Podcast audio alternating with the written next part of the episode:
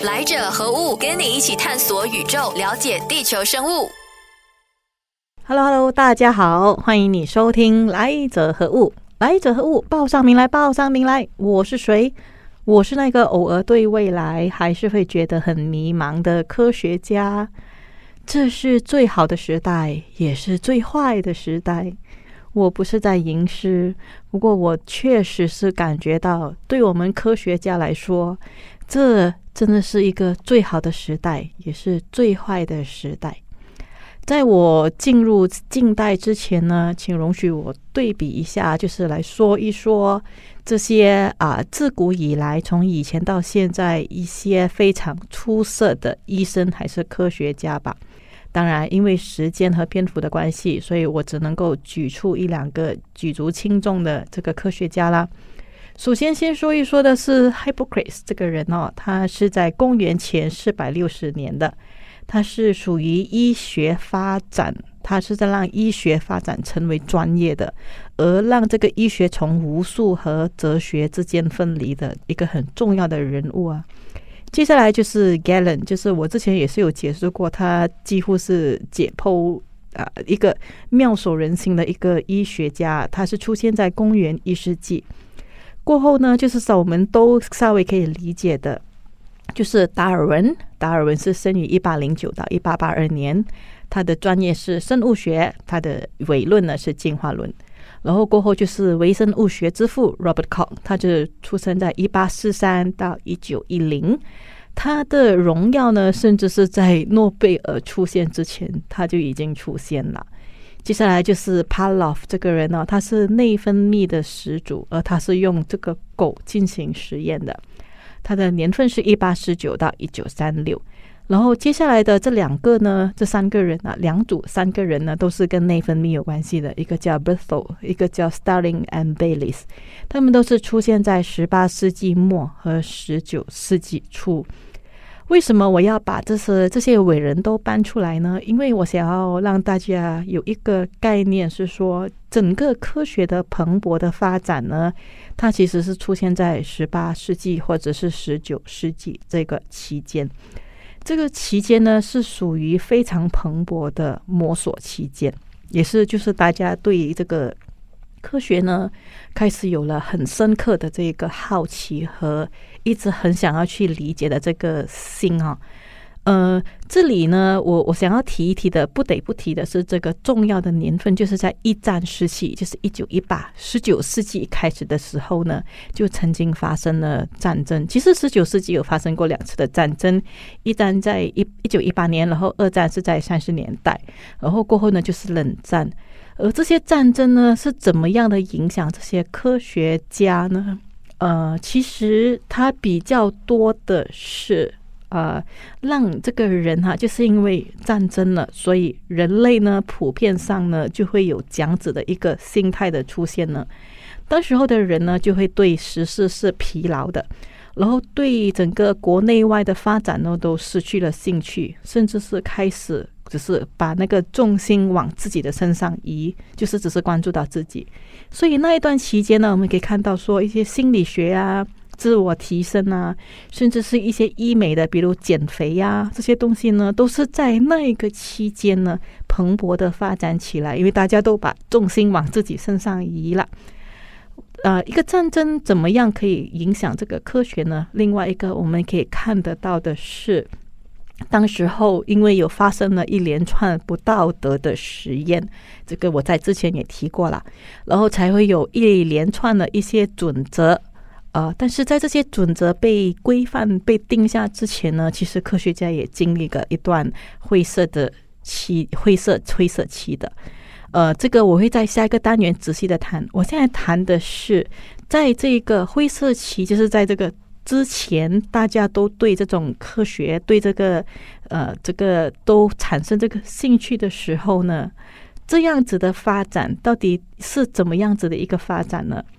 那个时候的人呢，啊，其实是可以看得出说啊，大家普普遍上是对整个未知的世界是处于一种渴望和希望能够解决问题的一种动力。他们甚至是不惜用自己的孩子，或者是用自己认识的人，或者是用随便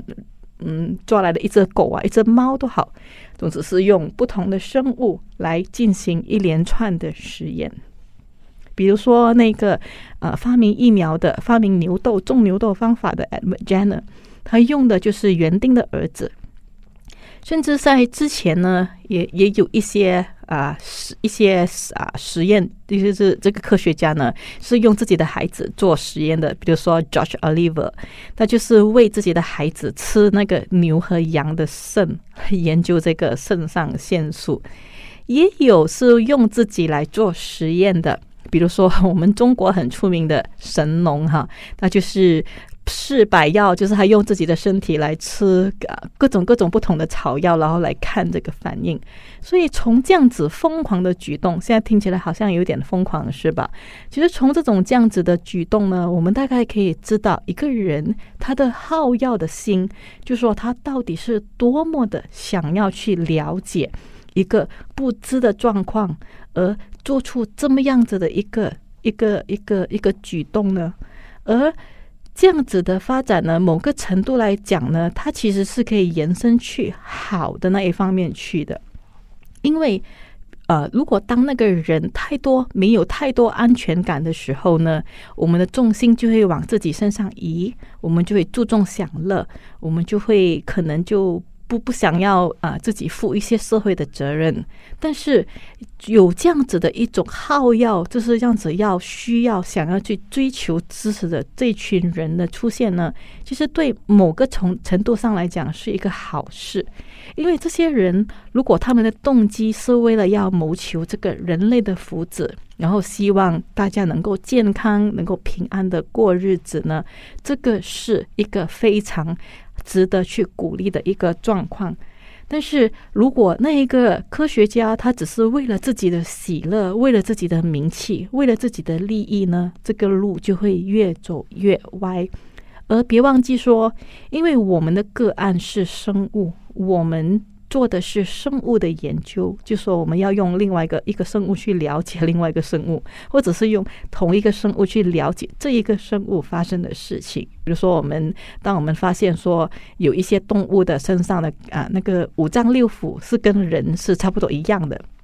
然后我们就在他的身上就动刀了，比如说我们就从狗的身上拿到这个胰岛素，还是我们就会从猪的身上进行解剖，或者是我们从老鼠进行解剖，然后观察它的变化，来从中来对比这个人的这一个情况啊。而我当我们在面对生物的时候，生物呢是情绪的一部分，生物毕竟是生物，它会疼痛。他会不安，他也会反抗，他甚至有求生的意志。所以这一些，当我们在面对的生物的时候呢，无可厚非的是，他们的反应其实也不是一个我们可以接受，还是我们可以去处理的一个情况。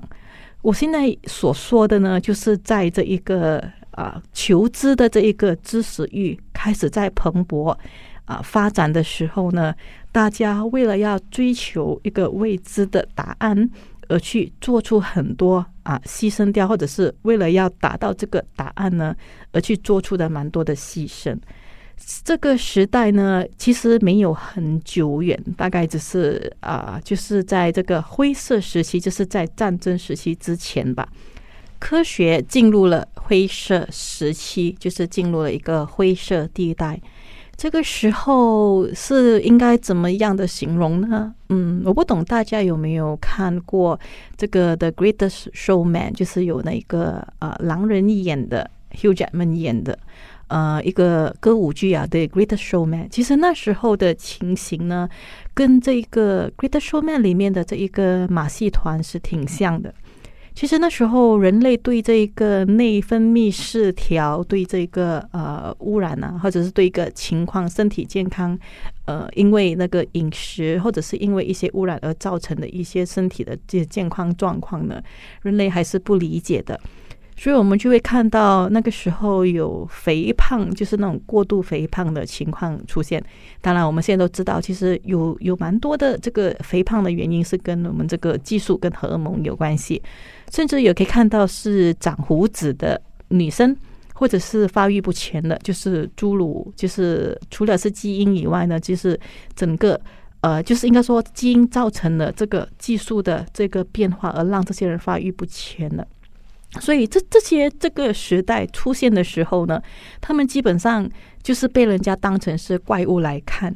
他们甚至只能够，他们的唯一可以赚取收入的这个方式呢，就是去马戏团表演给人看。其实听起来是挺悲伤的。我我我觉得，如果你有看这一个戏的话，你也大概懂这些人他们的心理是怎么样的，是怎么样的悲哀的。但这个时候呢，同时呢，也成为了十九世纪初一群研究内分泌的医生和科学家他们寻找的样本。而这些科学家为了要得到这些样本啊，就是要得到这些人，他们甚至不惜的去盗墓、去偷人的尸体，或者是去凶杀。就是那个那科学家可能自己也不知道，但是就有一些中间人呢，就是帮他们，就是把这些人绑架，甚至是杀死了，然后送到给这些医学界的人来做这个研究，甚至会有一些贿赂的情况出现。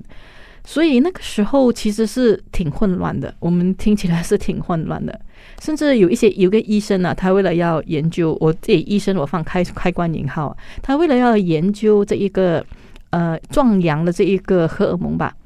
他竟然把山羊的睾丸呢移植到人的身上，所以这位挂胡开关引号医生呢，他也被称为山羊医生。当然，我们后来知道，这个所谓的医生呢，他的医学甚至是买回来的。但是我们就可以通，我们可以知道说，其实当时候的实验和当时候的这些科学是多么的疯狂啊！他们的进行的那个是多么的疯狂。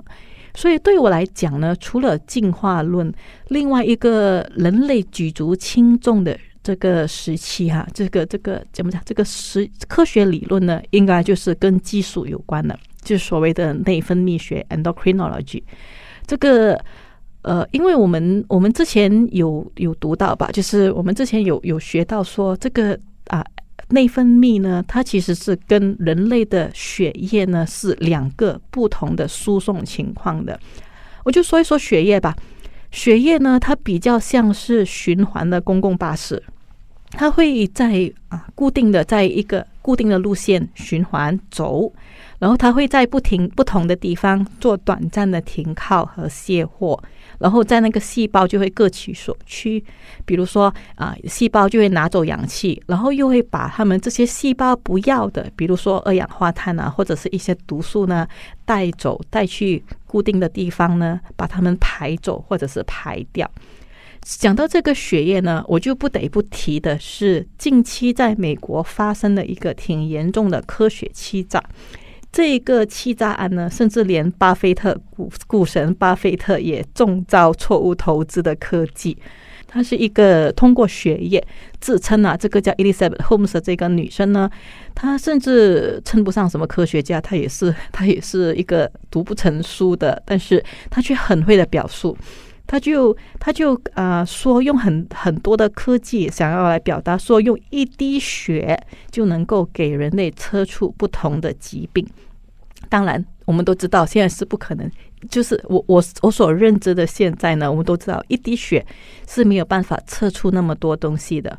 所以他为了这个啊这个数据啊，他就假造，他就甚至假造很多来假数据。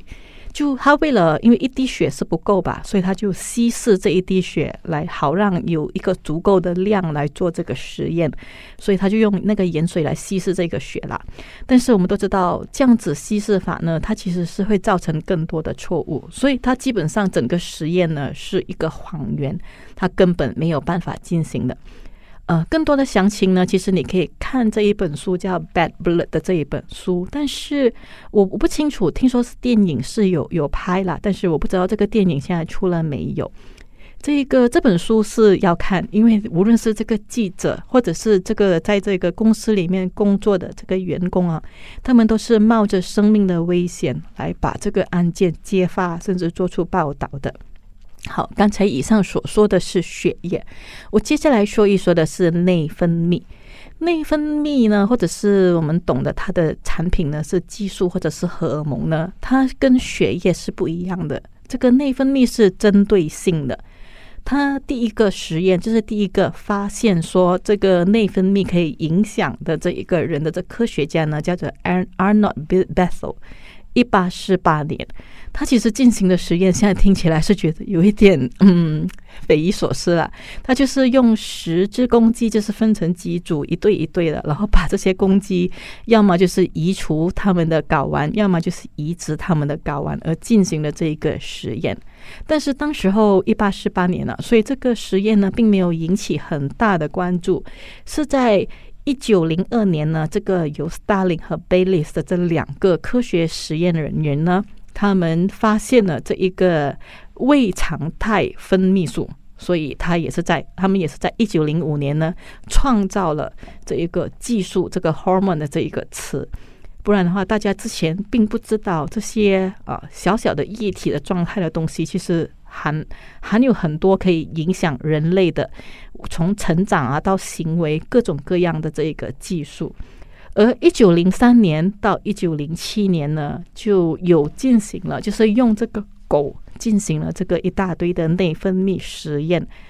这个实验呢，其实引起了蛮大的争议，甚至引起了英国一一一大部分的这个爱动物人士呢非常大的一个动作。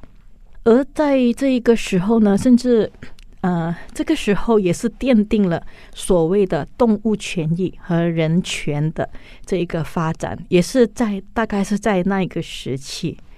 啊，早在一八七六年呢，就已经有第一次的这个虐待动物法定的这个修订的这个法案了，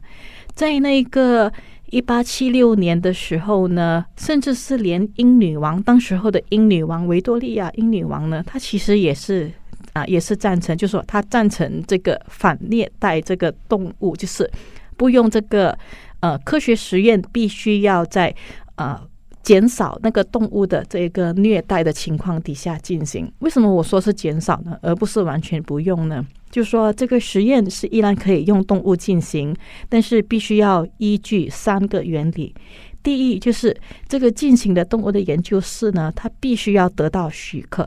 就说它不能够，它一定要有来生的，OK，它不能够偷偷进行的。第二是每只动物只能够使用一次。OK，这一个就有点争议啦，因为有时候为了要研究这个时间性的这个研究呢，可能这个动物呢，它伤口可能要被缝合起来，然后再观察一段时间，然后再来萃取，再来做一个研究。所以这个实验是这个规定呢，有些人是有些实验是达不到的。第三个规定呢是，除非这个药物会干扰这个实验结果，否则的话，这个实验人员呢必须。给这个动物，就是这个被施加以实验这个动物呢，加一个止痛药，就是必须要让他们减少他们的痛苦。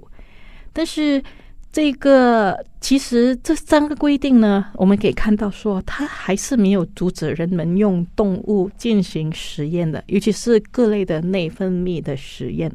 所以这个时代呢，我还是称之为一个灰色的时期，因为。不只是动物而已，即便是发生在人的身上呢，大家似乎还没有关注到这一群脆弱群体，就是所谓的脆弱群体，就是比如说小朋友发育还没有发育的孩子，或者是妇女，或者是一些特别的群体。那个科学的灰色时期，就是在没有太多的监控情况底下的十八世纪末和十九世纪。那个时期的科学人员呢，他们基本上都是按照着自己的生活、自己的方式，呃，自己拥有的资源呢而进行，是非常自由的进行的实验的。比如说，在发生的，这是在十九世纪初在英国发生的黄潜事件，就是因为这个科学家被人举报说，他们用同一只狗进行不同的试验，进行几层的试验，其中。那个狗它是被移出了神经线，被移出了器官，甚至被进行电击啊等等，种种种种，人家看起来是很不人道的行为。但是那个科学家他进行就是为了要达到，就是为了要知道测量处准确的测量处这个内分泌的这一个影响。这样子听起来的话，或许你会赞成，呃，就是就是以动物的利益出发，而去赞成去阻止这样的情况的发生吧。但是呢，呃，就好像跟创作是一样的，当我们管的太多呢，当我们预设就是给这个作者预设的太多呢，其实出来的成品呢是发散可陈的。科学也是如此。就是因为这些科学家他们有创意的去进行了实验，才会有那么多让人惊叹的这一个成绩的出现。但是这个发展神速的同时呢，浑水摸鱼的人也是很多的。就是这些打着医学的幌子，比如说我上个单元提到的三羊医生呢，这些假借着医学实验来做的这一个，根本听起来都不像是实验的实验。这些这样的人是挺多的。这样子的话，我们还能够相信医学吗？呃，医学我相信啦，就是这些医生他在进行实验的时候，或许他的本意是好的，即便他的手术的结果跟预期的不一样。就举个例子，脑部的手术，其实脑部的手术成功率比致死率还要还要再高，就是说死在手术台上的人呢，其实比死在脑癌的人的这个概率还要再高。可是为什么人类还是那么选择、那么相信医学、相信这些研究员呢？是因为我们啊，当时候的人呢，其实大家都是啊，希望能够啊，这一个成果呢，能够利会到更多的人。但在当时候的情况呢，更多的情况是啊，这些人呢，都把医生和把医学都当成是信仰，当成是一个呃，真真挚以待的。一个信仰来崇拜，而我们有时候就是因为这种崇拜的心情啊，所以很容易的就陷入了伪科学或者是伪医学的这一个陷阱当中啊。就再举多一个例子吧。比如说，有些人在这十八世纪、十九世纪的时候呢，他们并不知道他们已经成为了，他们以为自己动的是一个手术，但是他们不知道，他们已经静悄悄的被进行了某个实验。比如说，当时候为了要研究这个内分泌啊，然后有些人他可能只是进行这个简单的手术而已，但是他们不知道，他们麻醉药一醒来呢，他们的输卵管、输精管呢，其实是被被割除了，被医生割除了。在我们听了那么多呃，这样子惨绝人寰，或者是有一点不近人道跟不近人情的这一些实验。呃，这么多个案了过后，是同个时候呢，十八、十九世纪初呢，也是让我们整个科学变得蓬勃起来。呃，然后甚至是可以结合了各个器器材的各个机器的这个发明呢，然后让我们有现在的这一个科学。呃，但是这样子的一个管控，还有这样子的一个情况，到底我们还能够？啊，相信科学吗？大家还能够相信科学吗？我我是觉得啦，这个这个也是一种双向的交流。就是当这一个实验的人员他在进行着这个实验的时候，他是否可以证明到说，他这一个研究呢，其实是一种不是他想要做就做而已。不是一个单向的一个去向，他必须是要让我们同时呢，这些人民普罗大众大众的人民呢，就是那种接收这个资讯的人呢，也能够达到一种双向的交流和得到双双方都得到利益的一种情况底下，才去进行的。呃，这样子，我觉得这样子的生态呢。不管是对科学研究人来讲，还是对这个我们社会的普罗大众的人来讲呢，是一种双赢的状态啦。我们谈了三集，其实是用了三四集来谈说关于这个资料，还有找资料，从找资料的能力到分析资料的能力，到我们听到种种个案所产生的种种的状况。但我们听了这个降多级数以来，我想要表达的是，这个其实是一种双向，它比较健康的是一种交流，双向的交流。就说我们再也不是一味的依赖啊数据，或者是依赖的，只是毫无在毫无分析底下就一一味的接受所有的这个数据和所有的资料。但同个时候呢，我们也不要是一味的去拒绝所有的数据和资料，或者是不让自己活在这么样的一个大数据的时代，这个都几乎是不可能发生的事情。所以，我们能够唯一做的呢，就是能够主动一点的来增加这样子的一种交流的状况。我这边或许在结束之前，就是结束这整个。个案探讨之前呢，或许我可以引用一下，也是我之前提过的一本书，关于内分泌的书，《The History of Hormones and How They Could 啊 Controls Just About Everything》，就是这个由 Randy 写的书呢。他曾经提到是说，虽然数据是可靠的，但是数据的解读是要有很多的可能的，还有多种多样性的。所以他这句话就恰恰的解解释了我们现在面对的一个窘境。因为一个好的科学家呢，他是不会放过任何一个逻辑的漏洞的，他会致力的要去挖掘这个真理。当然，我们身为一个普罗大众的人民呢，我们也不应该放过任何一个逻辑的漏洞，我们更加应该去致力的去挖掘所有的真理。即便我们并不是进行实验的那个人，但是我们依然是对这些资料呢有着很深的这个责任感。我们必须要知道，说我们也是在这个数据的一部分，所以我们不能独善其身了。这是一个最好的时代，也是一个最坏的时代。最好的时代呢，是因为这些科技啊，这些科学科学家，他帮助我们解决了很多很多的问题，也帮助我们节省了很多很多的时间。只是不好的是说呢，这么庞大的一个数据呢，杂讯是很多的。所以，我们身为一个负责任的普罗大众的人民呢，我们身为一个人们呢，我们应该要培养的是自己分析的能力。借此呢，就在这一片杂乱的世界中呢，我们才能够轻舟渡过万重山，我们就能够轻轻盈盈的飘过惊涛骇浪，达到那一个海的另外一边。我不是在这里吟诗，我只是在想要在这里跟你说很多的科学故事，所以。我希望你还继续留守，我接下来会给你带来更多的节目，所以我们约定，我们空中见。更多资讯可浏览面子书专业王云婷，锁定每逢星期三早上十点，来者何故？让基因学博士 Dr. Ringo 用科学解释万物。